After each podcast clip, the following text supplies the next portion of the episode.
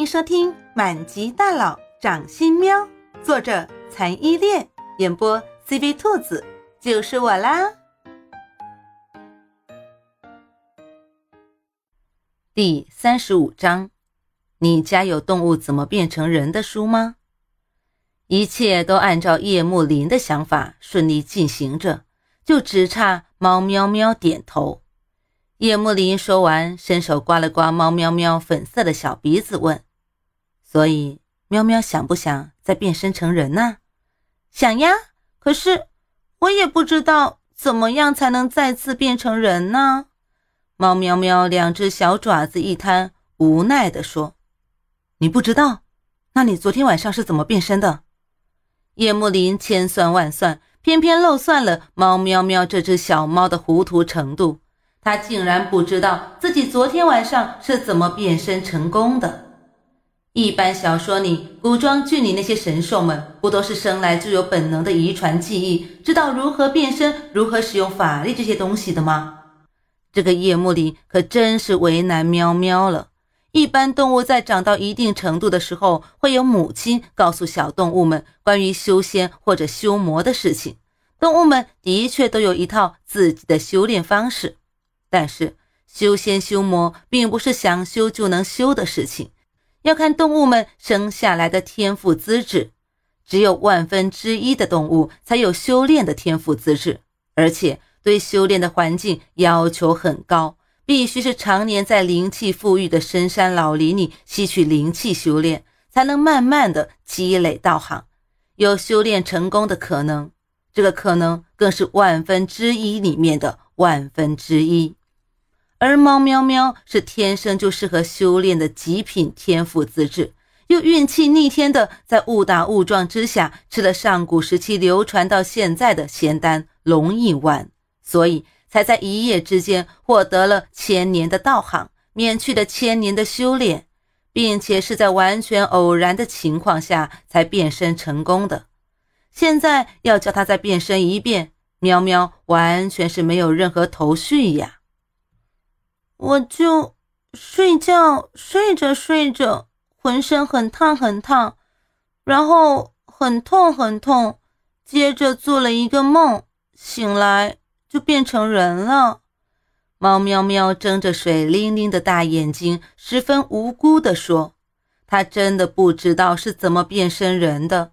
难道其他小猫不能变成人吗？”叶幕林优雅的扶额。看来猫喵喵的确不知道该如何变身。仔细回想昨天晚上的事情，叶幕林倒是有点头绪。他猜测是跟猫喵喵喝的那杯酒有关。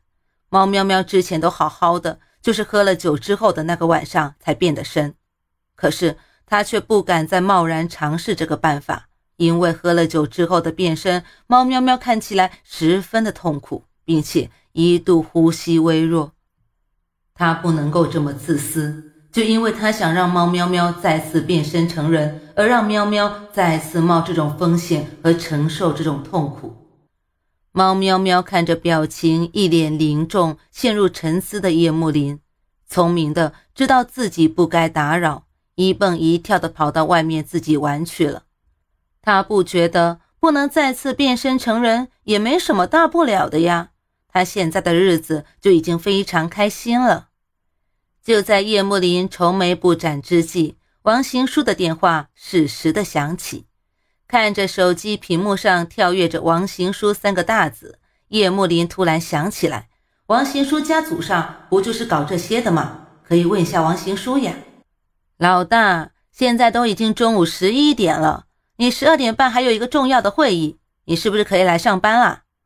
一接起电话，就响起了王行书不满的唠叨声。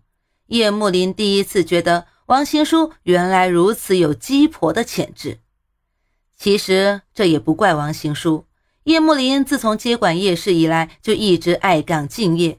身为老总的他，经常到公司的时间比员工还要早。像这种迟到的，还迟到到这么久的情况，还真的没有过。你家有没有那种动物怎么变成人的书？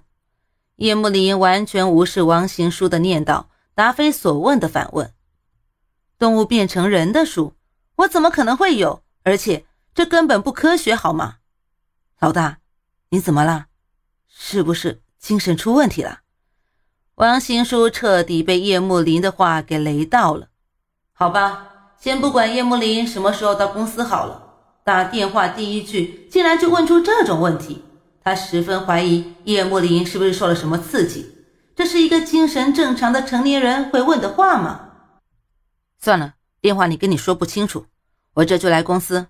等我到了之后，你立刻来我办公室。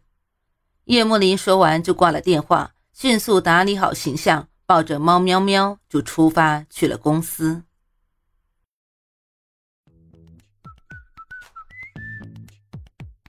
本集播讲完毕，你爱了吗？爱就赶紧伸出你发财的贵手，写下你的评论，让兔子看见你哦。咱们下期见。